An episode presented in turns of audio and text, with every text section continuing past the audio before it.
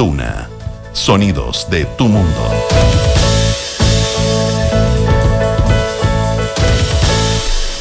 Muy buenos días, ¿cómo están ustedes? Son las 8 de la mañana con 6 minutos, junto a Consuelo Saavedra y a Matías del Río. Iniciamos una nueva edición de Hablemos en Off en Radio Duna en este martes 10 de octubre. Es martes, aclaremos, porque mucha gente se confunde. Porque Cosas es el primer día hábil laboral de la semana, pero, no, es, eh, no es lunes. ¿m? Oye, eh, Consuelo, muy buenos días. ¿Cómo estás tú? Hola, ¿qué tal? ¿Cómo están? Buenos días. ¿cómo se ve desde allá el mundo en guerra, Consuelo? Terrible. Sí. Yo sacaba una cuenta, tenemos dos guerras activas. Eh, esta, todo, toda la, la información indica, lo vamos a conversar en un par de minutos con un experto, pero todo indica que esto va a ser largo. De hecho, ayer hubo ataques desde el Líbano. Eh, todo indica que esto va a ser largo y complejo. Y eh, esto que va a ser largo y complejo. Pero tenemos entonces esta guerra que puede estar instalada por un buen rato. Y tenemos también la guerra de Ucrania. Y la guerra de Ucrania. Y, y entonces eh, nos enfrentamos a un escenario que, que yo creo que no veíamos hacía mucho tiempo y con las, las grandes potencias detrás en, en, todos los casos, en este caso además con la amenaza iraní. Eh, lo que vimos el fin de semana, no sé qué, qué, opinan ustedes, hay una, de lo conversamos más temprano con la Gloria Fagundes, hay una, eh, en, en Punto, hay una, hay una deriva local bien compleja.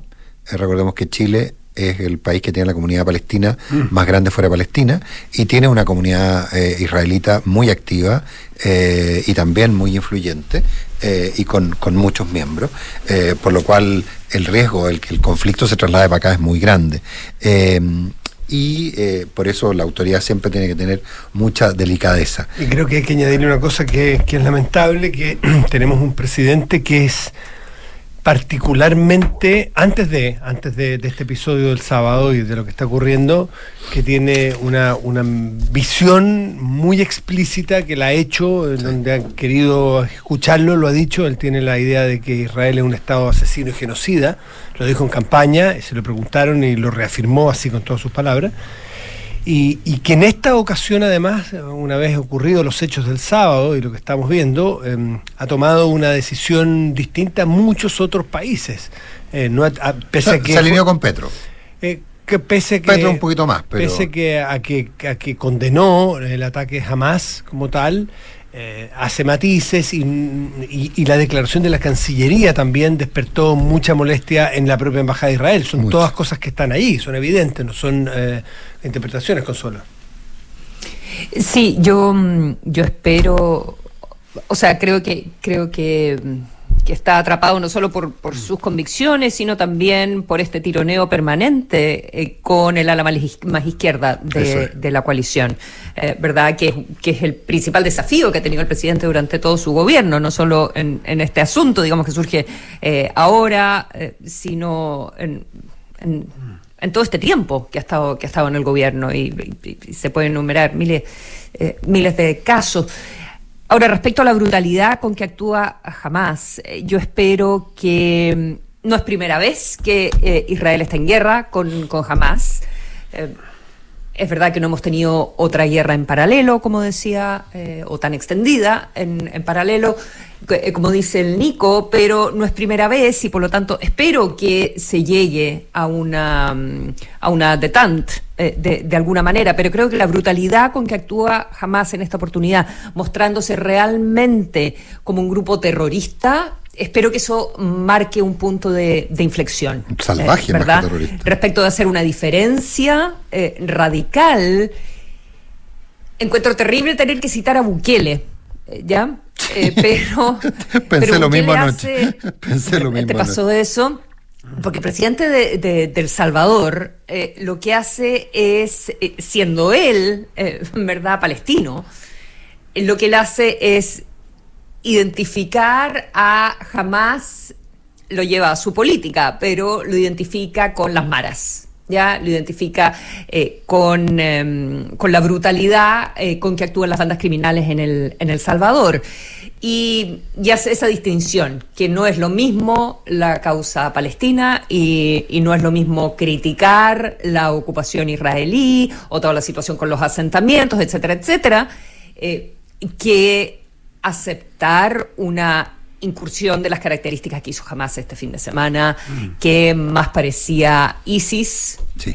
Eh, que cualquier otra cosa. Bueno, es que eso es lo que se demuestra, que lo que hay en, la franja de Gaza, no en Cisjordania, y vamos a hablar después también de, por qué Israel le pasó lo que le pasó, con un experto. Eh, pero mm, mm. lo que hay en la franja de Gaza no es la recuperación necesariamente de la Palestina, es la recuperación de un Estado islámico, según los análisis. Tiene mucho más que ver con ese eh, eh, y, por eso allí confluyen las fuerzas más radicales o más radicalizadas, no solo de Palestina, sino que de hecho tiene la, eh, la anuencia o la ayuda a Hezbollah, que está más en el norte, en el Líbano, mm, también tiene la ayuda de, en general de, de ISIS o de todos los grupos más radicales de la zona. Eh, no es una reivindicación meramente palestina, sino más bien eh, religiosa, islámica, radical. Eh, es lo que está ocurriendo en esa zona. Por eso es que muchos hablan y lo que uno tiene el terror a que borren del mapa, dicho en sentido figurado, a Gaza en parte porque no hay no vamos a ver solamente una guerra, un enfrentamiento de dos grupos, un grupo como Hamas y un Estado como, como Israel, sino que ahí sabemos que están eh, los eh, están los rehenes. No, esos son rehenes, hay una chilena entre la, hay una chilena entre los rehenes, eh, y, y lo otro, una obsesión permanente, al menos mía, de no traer el conflicto eh, israelí-palestino a Chile. Eh, y en el fondo, no sé, escuchaba más temprano a escuchaba más temprano al Diego Camis, un joven de la, del, de, la, de la Organización Palestina en Chile, o sea, de las comunidades palestinas en Chile, y la verdad que me llamaba mucho atención cuando se hablaba de si había chilenos afectados, hablaba solo de que colonos israelíes habrían apedreado o atacado en un auto a, un chileno que se movía entre un lugar y otro y no le había pasado nada, cuando sabemos que hay eh, hijos de chilenos y chilenos eh, viviendo una situación bastante complicada al otro lado. Entonces ya cuando, mm. ya cuando la cosa empieza a tener ese matiz, cuando se justifica por un lado y por otro, yo creo que el, rol del gobierno es fundamental. Aquí no hay margen para, para la, medianía. Pero tenemos un entrevistado, 8 de la mañana con 13 minutos. Para entender desde el punto de vista más técnico lo que está ocurriendo con esta guerra y, el, y lo que pueda ocurrir, tomamos contacto con, eh, con, el historiador Fernando Wilson, historiador de la Universidad Adolfo Ibáñez. Muchas veces lo hemos recurrido a sus conocimientos históricos, pero también militares y, estratégicos para tratar de entenderlo mejor. Fernando, muchísimas gracias por, eh, por recibir nuestra llamada. ¿Cómo estás? Muy bien y por favor, muchas gracias a ustedes por, por la llamada y por la confianza. Fernando, el, el, primer punto es que aquí daría la impresión de que eh, estaríamos en una especie de reedición, y además hasta con fecha, de la guerra Yom Kippur, en términos de que Israel es sorprendido por el ataque.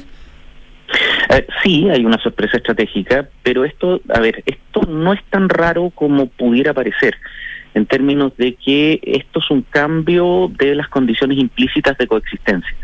Esto suele ocurrir en las sorpresas estratégicas cuando eh, a ver, dos adversarios que se detestan, digamos, y que no, no libran un conflicto bajo normas de la guerra, etcétera, alcanzan un modus vivendi de alguna forma práctico, empírico.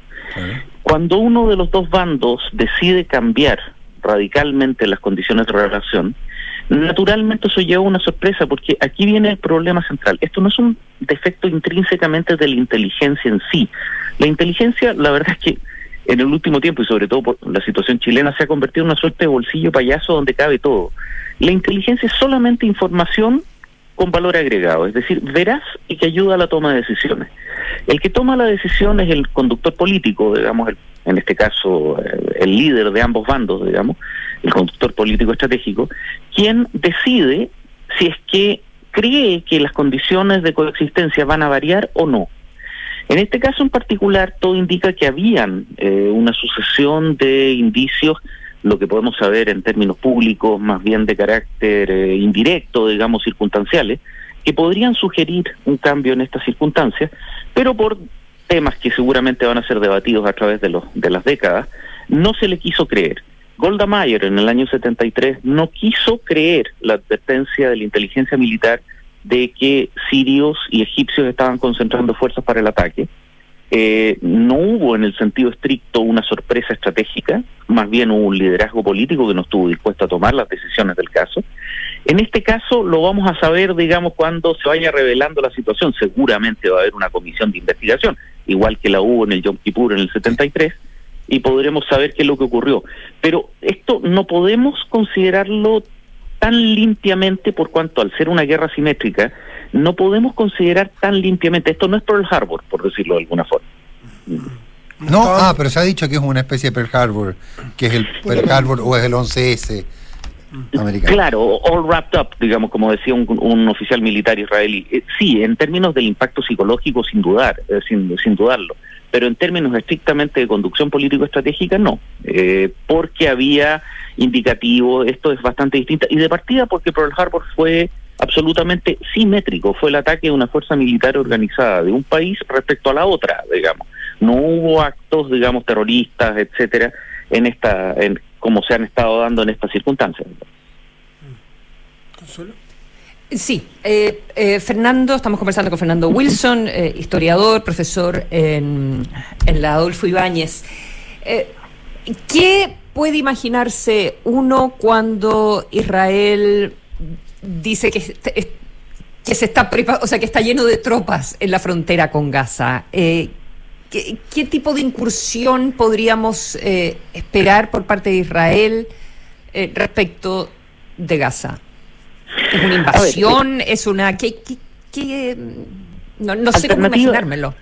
Exacto. A ver, alternativas tienen varias y me atrevería a decir que en este minuto todavía no tienen un plan claro y están en la fase de concentración de fuerza. Eh, uh -huh. La convocatoria reservistas es la más grande de la historia de Israel. Estamos hablando de más de 300.000 hombres. Eh, se está movilizando prácticamente todo lo que lo que tienen operativo y activo. Y me atrevería a decir que en este minuto el debate es precisamente ese, es decir, qué hacer, por cuanto alternativas tienen varias. Primero, tenemos que recordar que el adversario aquí no es necesariamente el pueblo palestino en sí mismo, sino que es Hamas. Recordemos que Hamas, en cuanto a tal, no es una autoridad legítima incluso dentro del mundo palestino. Hamas llega al poder en Gaza el 2007, derrocando al gobierno palestino de la OLP legítimamente elegido, es decir, Hamas no puede arrogarse a sí mismo ser un representante legítimo del pueblo palestino y además el objetivo estratégico de Hamas no es la liberación del pueblo palestino, es la creación de una teocracia en todo Medio Oriente eh, que va mucho más allá. En ese sentido me atrevería a decir que el pueblo palestino de Gaza es tan rehén de y es tan víctima de Hamas como los ataques, como los israelíes en sus ataques. En esa situación, las decisiones estratégicas que tiene que tomar el gabinete Netanyahu van entre eh, aplastar y destrozar totalmente la capacidad militar eh, palestina a través de un enorme show de fuerza, eh, a través de una intervención militar que puede ir desde el control sucesivo de múltiples sectores de la franja de Gaza donde hay concentraciones de fuerza militar de Hamas, hasta una reocupación total tiendo a creer, y esto por favor totalmente a priori y sin ninguna información especial, que reocupar Gaza es la peor de las soluciones y exactamente lo que jamás querría, es decir, eh, victimizarlos completamente. Otra alternativa es lo que se conoce como Thunder Runs, es decir, que fue muy usado por eh, las tropas eh, norteamericanas en Irak y en Afganistán. Sí. Es decir, hacer intervenciones con fuerzas mecanizadas, ingenieros de combate, que entren a lugares donde la inteligencia israelí tiene detectado áreas de control eh, de Hamas, instalaciones, arsenales, depósitos de cohetes. Recordemos que Hamas, o sea, perdón, eh, Gaza es un enorme queso suizo de túneles eh, donde Hamas tiene del orden de decenas de miles de cohetes, cientos de toneladas de munición, y, materiales. Y tiene, también, y tiene también a uh -huh. todas las personas que tomó prisioneras. A los, re, a los rehenes. Y ahí es donde hay un problema en el cual, de alguna forma, bueno, jamás hace pocas horas atrás, digamos, durante nuestra noche, eh, amenazó explícitamente con ejecutar eh, los rehenes en caso de que Israel intervenga. Ahora, Israel hasta ahora lo que ha hecho es bloquear Gaza, es decir, impedir que entren o salgan, eh, Egipto en su sector de la franja también tiene cerrada la frontera. Por favor, recordemos que Hamas es prima hermana de la hermandad musulmana, es decir, el principal grupo islamista de Egipto, que es enemigo mortal del régimen del presidente al-Sisi en Egipto. Es decir, La frontera egipcia no es tampoco una, una suerte de conexión con un santuario. Eh, Hamas no es bien vista en el mundo musulmán, podríamos decir tradicional o conservador, para nada.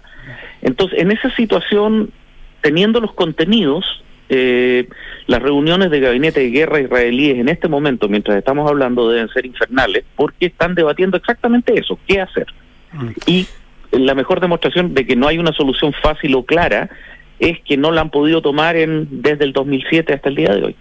Fernando Wilson, eh, jamás ¿Cómo se financia? ¿Cómo, ¿Cómo logra este nivel de sofisticación o este nivel de fuerza?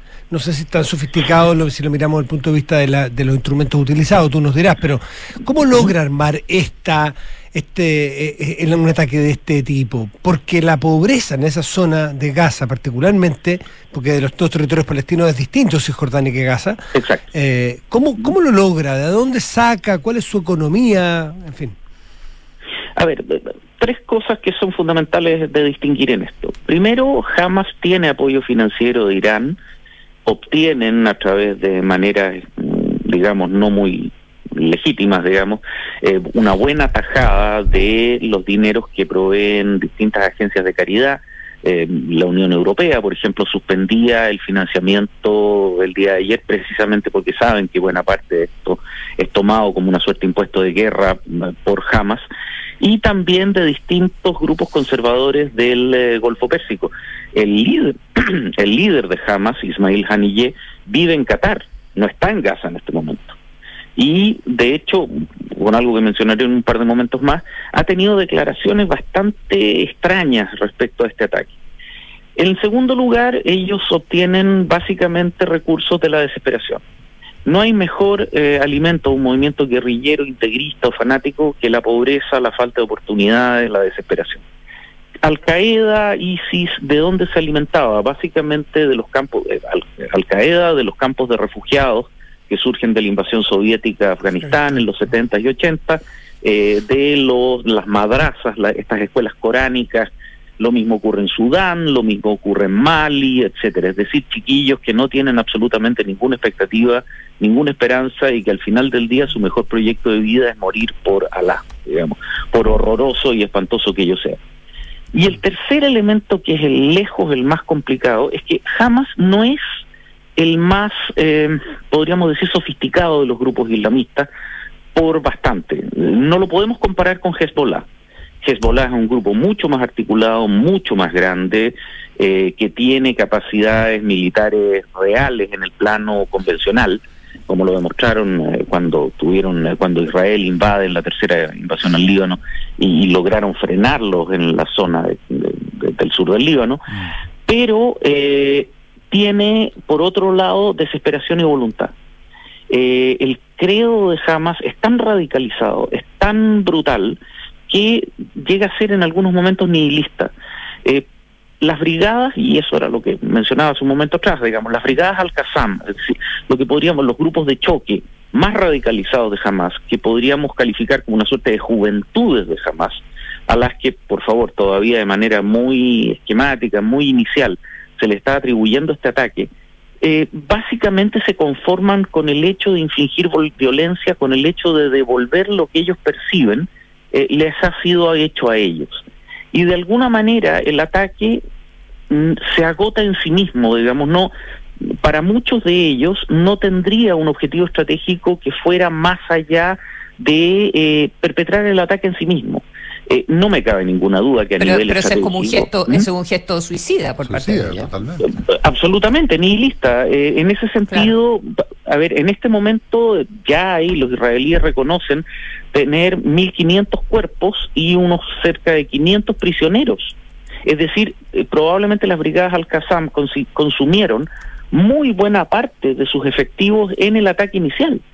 Es decir, eso nos podría estar sugiriendo, junto con las declaraciones, como les digo, poco raras, digamos, ambivalentes, no muy, no muy coherentes de, de Ismail Haniyeh, que esto podría sugerir algo que es un fenómeno bastante recurrente en los movimientos palestinos, una fragmentación interna, es decir, que algún liderazgo juvenil eh, buscó prestigio, poder, vaya uno a saber qué, eh, dentro del grupo y eh, desató un, un plan que tenían reservado para otro tipo de momentos y circunstancias. Vayan a saber esto, lo vamos a poder saber solo más adelante. Uno podría entender, Fernando, que lo que tú, tú, tú planteas que la posibilidad de que estas brigadas hayan actuado autónomamente pensando que se trataba de operaciones touch and go, digamos, de entrar y salir, y que no, no, no, no entendían que estaba una operación a mayor escala con las consecuencias que tuvo y por lo tanto con la reacción que generaron?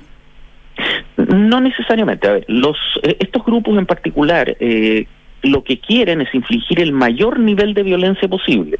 Es Ahora, decir, pero, ellos se Fernando, sienten- para entender, estos, Pues sí. son, estos son los grupos que tienen cuatro camionetas, cinco ametralladoras, eh, y Eh, eh, du- unas seis o siete motos, digamos, y que, y que entran a sangre y fuego, digamos. Pero entran en varios puntos. ¿no? Claro, claro, no, no, pero, pero Sí. lo que ocurrió, no, pero me refiero a, los, a cómo funcionan estos grupos tradicionalmente, digamos. ¿Ah? Sí, pero es que estos grupos en particular, ellos no controlan el armamento, porque ese es precisamente el Mm. método que tiene el Comando Central para poder limitarlos y contenerlos. La, eh, eh, estos grupos no pueden tener armas ni explosivos, porque si los tienen se escapan, digamos, y el mando no los puede controlar. Todo indica, ahora, el ataque en sí mismo, más allá de la novedad de los parapentes, digamos, y el uso de estos famosos drones en, eh, contra el, el puesto fronterizo de Erez, no, utilizó tecnología, fue esencialmente una acción Mm. muy audaz, Física. física, que utilizó elementos comparativamente simples, fusiles Kalashnikov, granadas de mano, lanzacohetes, es decir, nada demasiado sofisticado. Y eso es lo que justifica, o más bien lo que lleva a algunos analistas, particularmente británicos y norteamericanos, a pensar, especialistas del School of Oriental and Arabic Studies de Londres, etcétera, a pensar que esto pudiese ser una acción no tan eh, coherente con los procesos de planificación estratégica. Otra cosa es que sirva y haya coincidido con el eh, digamos, la firma de normalización de relaciones con Arabia Saudita, eh, todo el tema, digamos, de los 50 años del Yom Kippur, etcétera, etcétera. Eh, estamos con Fernando Wilson. Fernando, me gustaría eh, que, que puntualizara o que entrara un poquito más en el detalle en cómo crees tú que pudiera ser eh, la reacción de, de la autoridad palestina, Abu, Mazen, que está en Cisjordania. Eh, no sé si ha hablado y, hab- y- y cómo se ha referido al tema, cómo lo ha abordado, pero además al mundo arábico, a, a- a- a cómo va a reaccionar la zona. eh, porque ahí, ahí los equilibrios también son bien frágiles. Muy Veíamos que. Arabia Saudita estaba a punto de cerrar una relación con Israel muy histórica. Eh, A ver, en términos prácticos, el, el verdadero tema en Medio Oriente hoy día es el- la dinámica de relación entre las potencias del Golfo Pérsico. Eh, y la rivalidad explícita que ya ha comenzado a florecer sin necesariamente intervención occidental entre Irán y Arabia Saudí y sus respectivos bloques de poder. Incluso los que hacían de brokers entre, ambos bloques están siendo aislados. Recordarán ustedes hace algunos años atrás cuando Qatar, que era la gran bisagra entre el bloque iraní y el bloque saudita, eh, fue aislado, se cortaron los vuelos, eh, Arabia Saudita los, metió al freezer, digamos, los metió al refrigerador. Es, eso es el verdadero telón de fondo todo esto. Eh, el hecho de que no estaban preparados o que no sabían lo que venía eh, viene acompañado del silencio glacial de todas las autoridades políticas del Golfo Pérsico, tanto desde el Estado de Irán como de eh, Arabia Saudí, Emiratos Árabes, que dicho sea de paso reanudó relaciones con Israel hace pocas semanas atrás, y una serie de otros actores. Es decir, esto fue literalmente una bomba en la ponchera del cóctel, digamos. O sea, no destruyó eh, y todo el mundo está callado viendo para dónde termina de explotar esto. Irán, en Irán solamente han dado declaraciones los grupos más radicales dentro del régimen teocrático, eh, la Guardia Revolucionaria Islámica, digamos, eh, los grupos Pastarán, eh, las brigadas Al-Quds, que es la rama de acción internacional del Pastarán, que están muy activos apoyando Hezbollah. Y paradojalmente, solamente Hezbollah ha sido el que ha emitido declaraciones de compromiso, pero la verdad es que los ataques son bastante limitados, digamos, un par de granadas de mortero. Y cuando hubo un intento de infiltración, probablemente también de cuadros radicalizados de Hezbollah, el comando de Hezbollah en Beirut lo primero que hizo fue decir, nosotros no tenemos nada que ver con esto. Es decir, está claro que esto es una acción propia de Hamas, que no está recibiendo apoyo porque de alguna manera eh, genera un problema para los propios movimientos palestinos, radicalizados, como les digo, que eh, los convierta en poco confiables. Y porque el ánimo israelí de negociación, desde ahora en adelante, más allá de si Netanyahu o no, digamos, eh, bajo a cero. Es decir, esto es un daño estructural a todos los sectores moderados de Medio Oriente, árabes, palestinos, israelíes, potencias extrarregionales, y eh, por parte de un grupo radicalizado que no, que de alguna manera parece ser que, si es que esto fue planificado a niveles superiores, quiso patear la puerta y eh, retener un cierto grado de influencia. Fernando, nos quedan lamentablemente 30 segundos. Duración. Eh, Israel insistió mucho en que esto va a ser largo, que no va a ser equivalente a otras situaciones. Esto eh, va a ser largo, la movilización de fuerzas que tienen es muy grande como para que no usen eh, fuerzas terrestres. Eh, una intervención que busque ser definitiva. A ver, esto Israel no puede tolerar que jamás retenga capacidad operativa en Gaza después de esto. Tiene que ser erradicado y un proceso de ese estilo va a ser tremendo. El problema es que la última vez que hicieron algo parecido, que fue sacar a la OLP, a Fatah, de Beirut, del sur del Líbano, desató el conflicto libanés. Por lo tanto, las opciones israelíes en esto son varias, pero todas ellas son tremendamente complicadas y necesariamente va a ser largo y se va a confundir con el desarrollo de mediano o largo plazo del conflicto en su dimensión mayor. Fernando Wilson, como historiador, profesor de la Universidad Adolfo Ibañez, muy bien, gracias por estar con nosotros. Gracias, Fernando. Por favor, muchas gracias a ustedes, que estén muy bien. Hasta luego. Buenos días.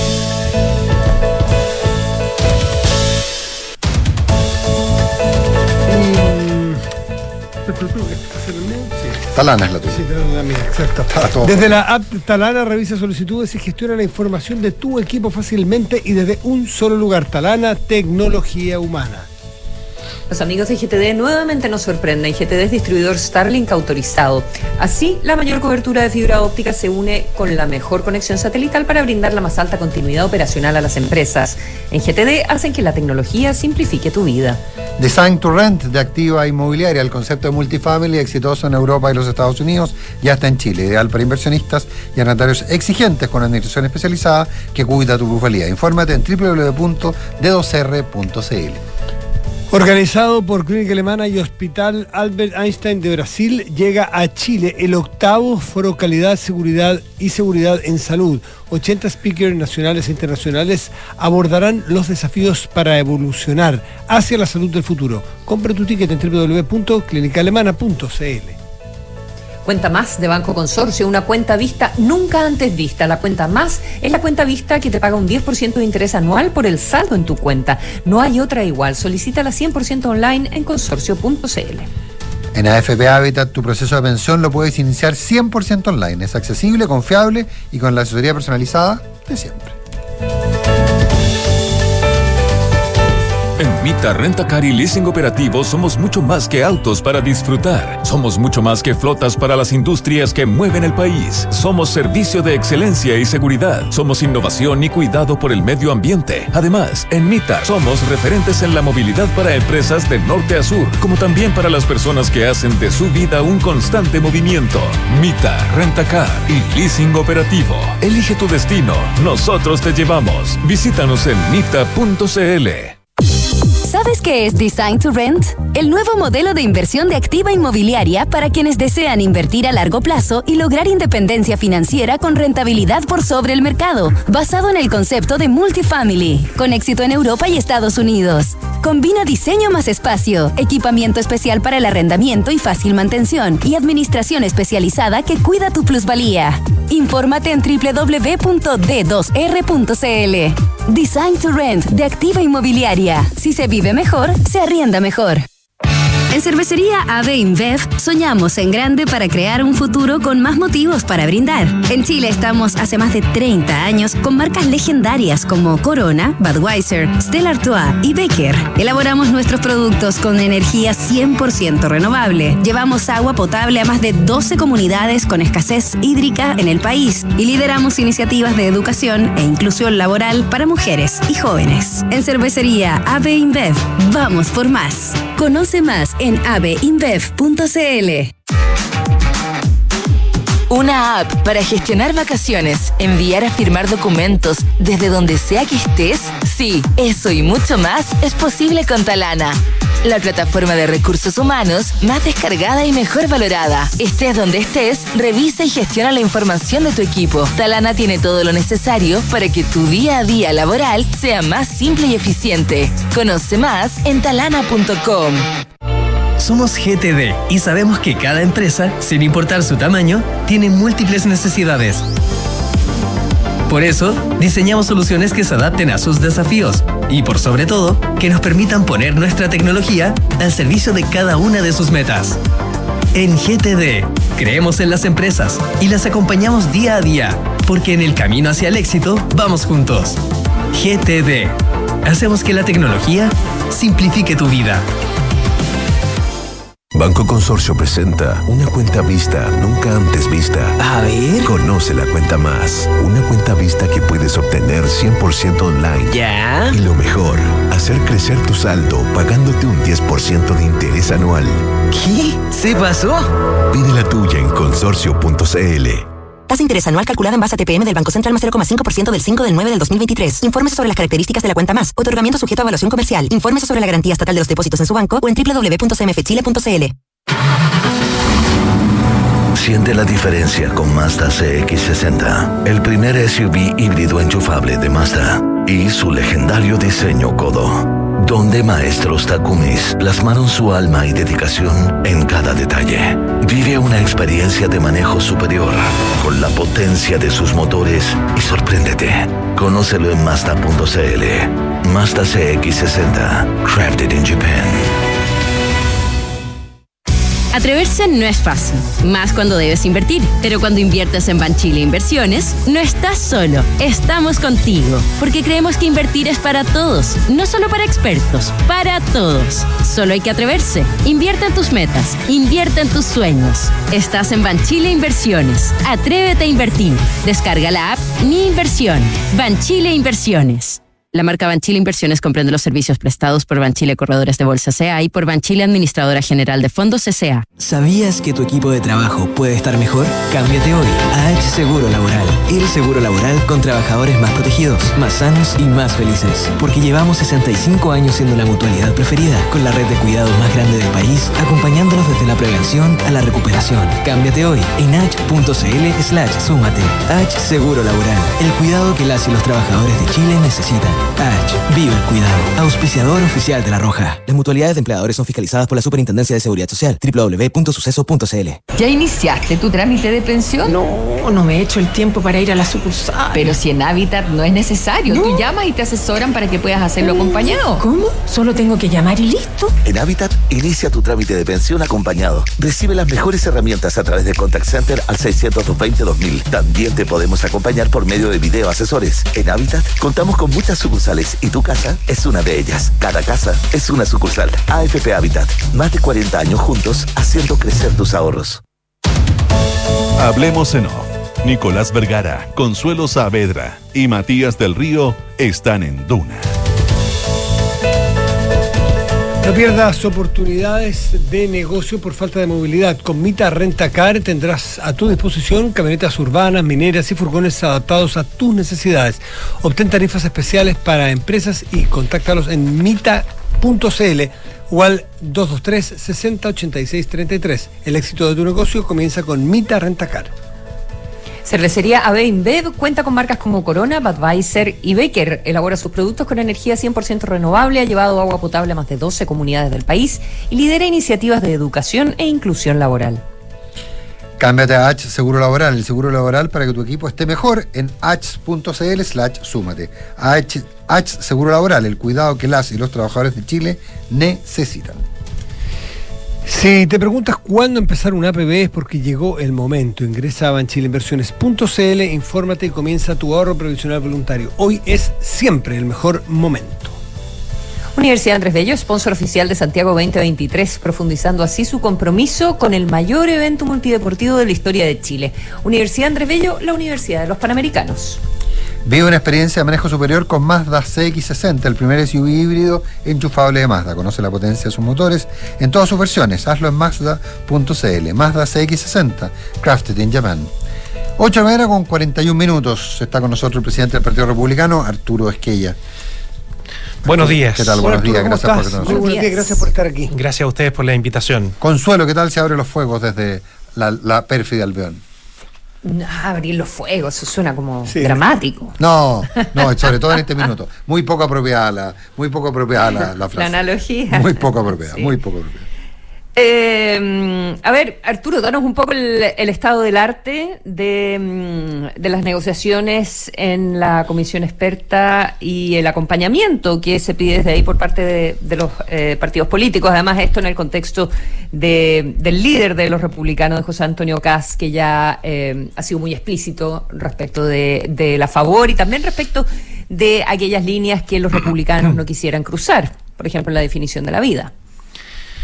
El estado del arte procesal, primero es que hoy día a las 11.59 de la noche eh, vence el plazo para subir a, a las plataformas del sistema, eh, o sea, del, del, del proceso constitucional, eh, una observación firmada por cinco integrantes, cinco expertos, y esa en el fondo se va a someter durante los próximos dos días a la votación para lograr 14 y en definitiva, si es que logra ese número, eh, pasa al pleno y se tiene que votar en el pleno. ¿Y eso, es hasta, ma- eso se vence cuando? Hoy día, hoy no, hoy, hoy subirla. El jueves. vota- ¿Hasta cuándo se puede el votar? jueves. Hasta el jueves. Jueves, así es.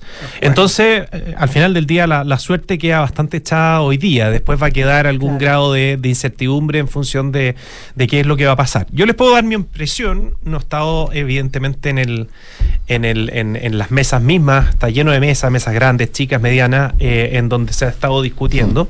Eh, pero, pero bastante al tanto de lo que está haciendo nuestro, nuestro experto, eh, Carlos Frontaura, eh, con la colaboración de, todo el equipo.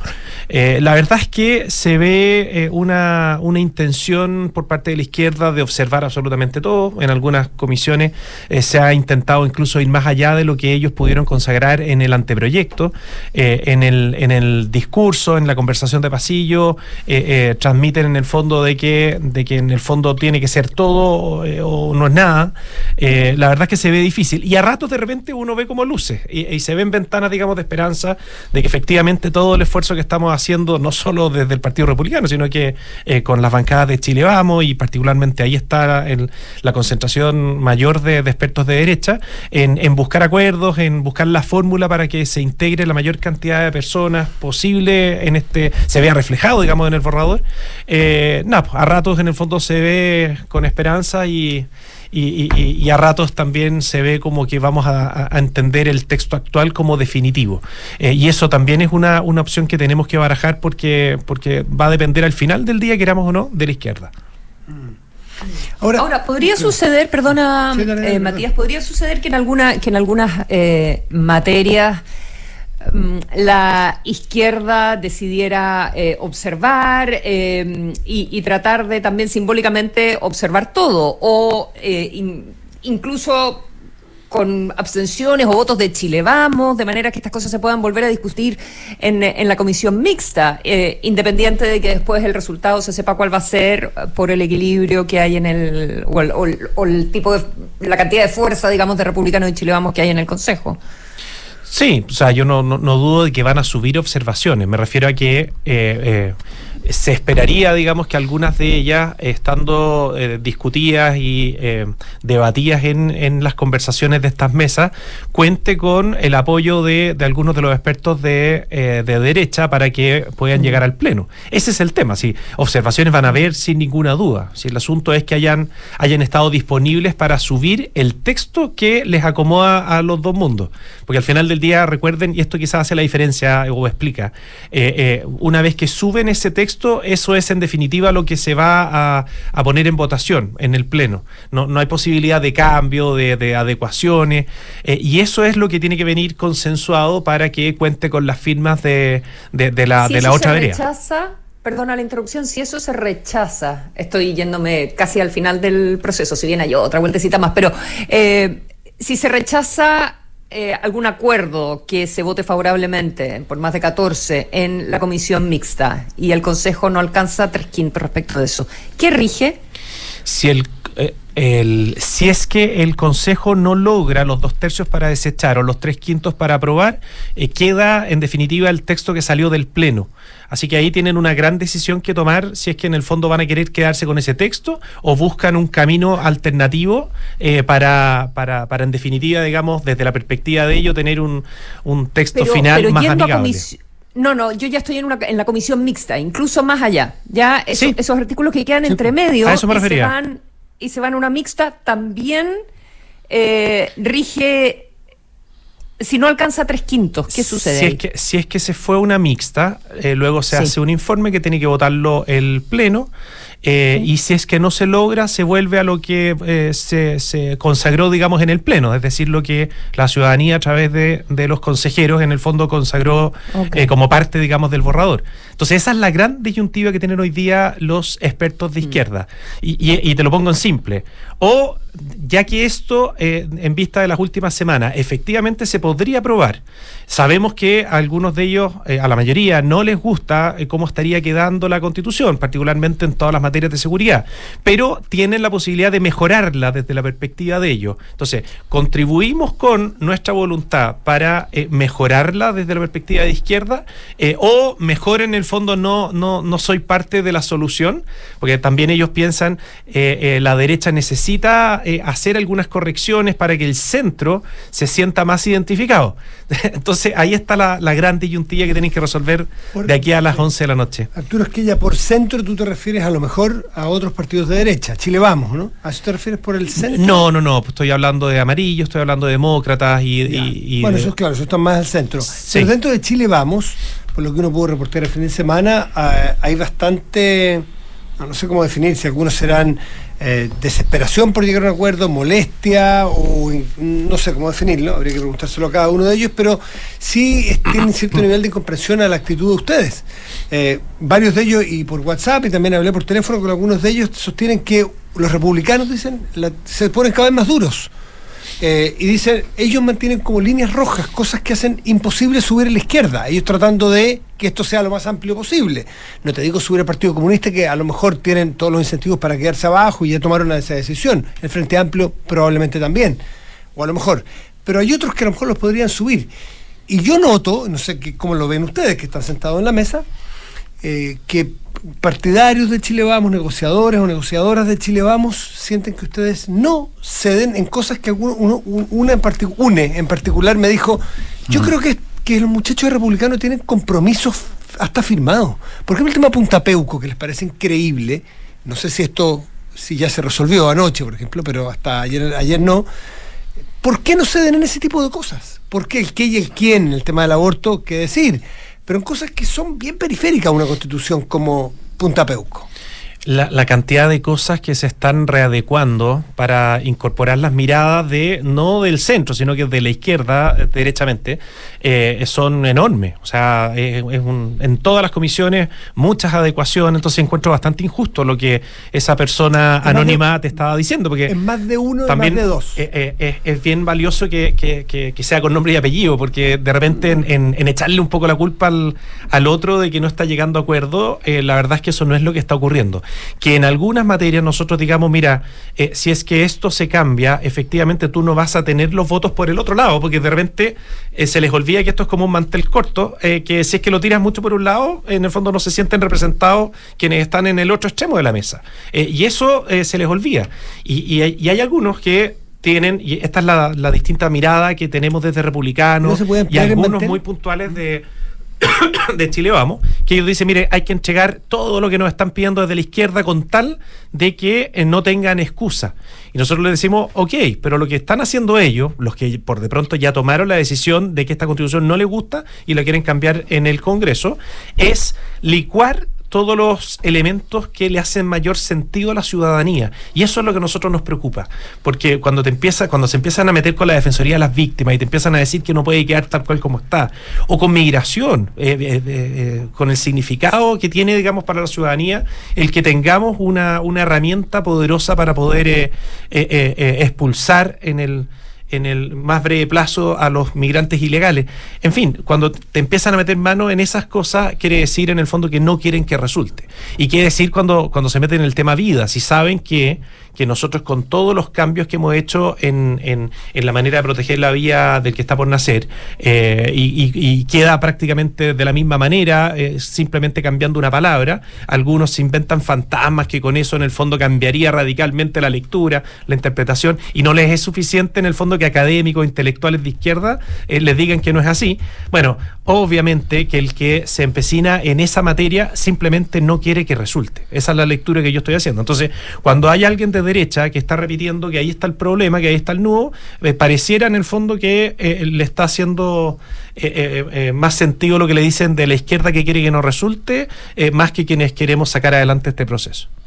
Me parece que Matías hemos hablado con gente distinta, porque me, habían, dicho un poco exactamente lo contrario, casi como que, eh, y, es bien curioso, porque casi usando las mismas palabras, eh, en términos de, que finalmente lo que se veía era una cierta decisión en la izquierda de no, en, los, en, en los consejeros expertos de izquierda, de no avanzar, digamos, por, por, por cómo iban cambiando las posiciones, pero pero está bien, es lo que uno rescata de, de las conversaciones. Ahora, pero por ejemplo, hay temas que son muy oreja y que son muy marqueteros en función no solo lo que pase dentro de la comisión experta, sino que en función del plebiscito al que nos vamos a enfrentar el 17 de diciembre. Por ejemplo, en paridad de salida. Eh, en la paridad de salida hubo un intento por reponerla, no se pudo reponer, entiendo que es la intención de, los, de, algunos de los expertos reponerla. Eh, ¿Por qué insistir en mantener fuera la paridad de salida que se convierte en un, en un elemento eh, que puede, puede generar esa chispa de, voto en contra ahora que el Partido Republicano está jugado por la, Mira, no siendo el caso, porque efectivamente eh, está bastante en disputa, así que tú lo ves en la encuesta, el, sé que la gente valora o no valora el que administrativamente en el fondo ganen las elecciones unas personas no, versus pero el punto es otro, es una constitución feminista versus una constitución machista. entonces, como símbolo, o sea, claro, no, porque también porque en la explicación todo tiene explicación, pero las elecciones se ganan con idea fuerza y la idea fuerza es que esto es contra la mujer. Entonces, ¿por qué insistir en eso? Yo te hacía la diferencia de, porque no es el caso, eh, eh, tal como lo hemos dicho durante los últimos días, todas las materias están en, proceso de conversación, puede haber alguna modificación. Por ejemplo, yo encuentro mucho más atractivo para corregir el tema de la, eh, paridad de salida, el, el que se presenten nuestros, los candidatos en el fondo de los partidos en lista cerrada y, que en el fondo alternativamente nosotros vayamos presentando mujer, hombre, mujer, hombre. Entonces, pero, eso ya, pero eso ya no funcionó. No, pero está ahí. Hoy día, en el fondo, si existiera voluntad, desde el Partido Republicano tenemos voluntad para eso. Eh, eh, si es que y a la izquierda le hace sentido, aparte de la izquierda. Eh, eso sí que corrige de una manera justa el, el, que efectivamente en, en el Parlamento existan la misma cantidad de hombres y mujeres. Pero no le gusta Chile Vamos. Bueno, pero entonces. la, izquierda, la izquierda y la derecha unida jamás serán vencidas. Bueno, pero te das cuenta en el fondo que es, un poco injusto el decir la piedra de tope está siendo republicano, Matías. En algunos porque, en algunos Bueno, acá te pongo un tema en donde nosotros eh, tenemos la mayor disposición de, corregir de una manera profunda. Creo que, es mucho. De hecho, es nuestro sistema interno. ¿ah? Así, así elegimos a nuestro Consejo General. Eh, eh, en, en listas, en el fondo, como llaman cedra, hombre, mujer, hombre, mujer, y con eso garantizamos, sin que no exija la ley, garantizamos en el fondo que existe igual cantidad de hombres eh, y mujeres. Eh, eso perfectamente se podría, se podría aplicar. Nadie puede andar sacando conclusiones en términos de números, porque los números son exactamente los mismos, sino que es un tema de disposición, de voluntad. Eh, y con eso tú corriges el tema. No quiero descartar que, no se aborde el, transitorio que se puso en algún minuto. Era medio raro, era extraño, tenía normas o una redacción que yo creo que se tendría que corregir. Así todo, creo que sigue siendo una herramienta injusta, precisamente digamos, con las mujeres. A las que menos les gusta este tema en, en, el Partido Republicano son precisamente las mujeres, que salieron electas con una gran cantidad de votos y dicen, ¿por qué en el fondo me, me, tienen que meter, digamos, a un, a, a un cargo electo de esta manera? Eh, ellos la consideran injusta. Eh, y la verdad es que yo encuentro que también. Ahora, tiene, digamos, la, la salvedad de que cuando las discriminaciones positivas son transitorias, eh, efectivamente uno las mira de una manera distinta. Eh, Arturo, eh, ya que estamos en temas de mujeres, eh, evidentemente hay decenas de artículos relevantes que se están discutiendo en esta Constitución y donde hay opiniones diversas.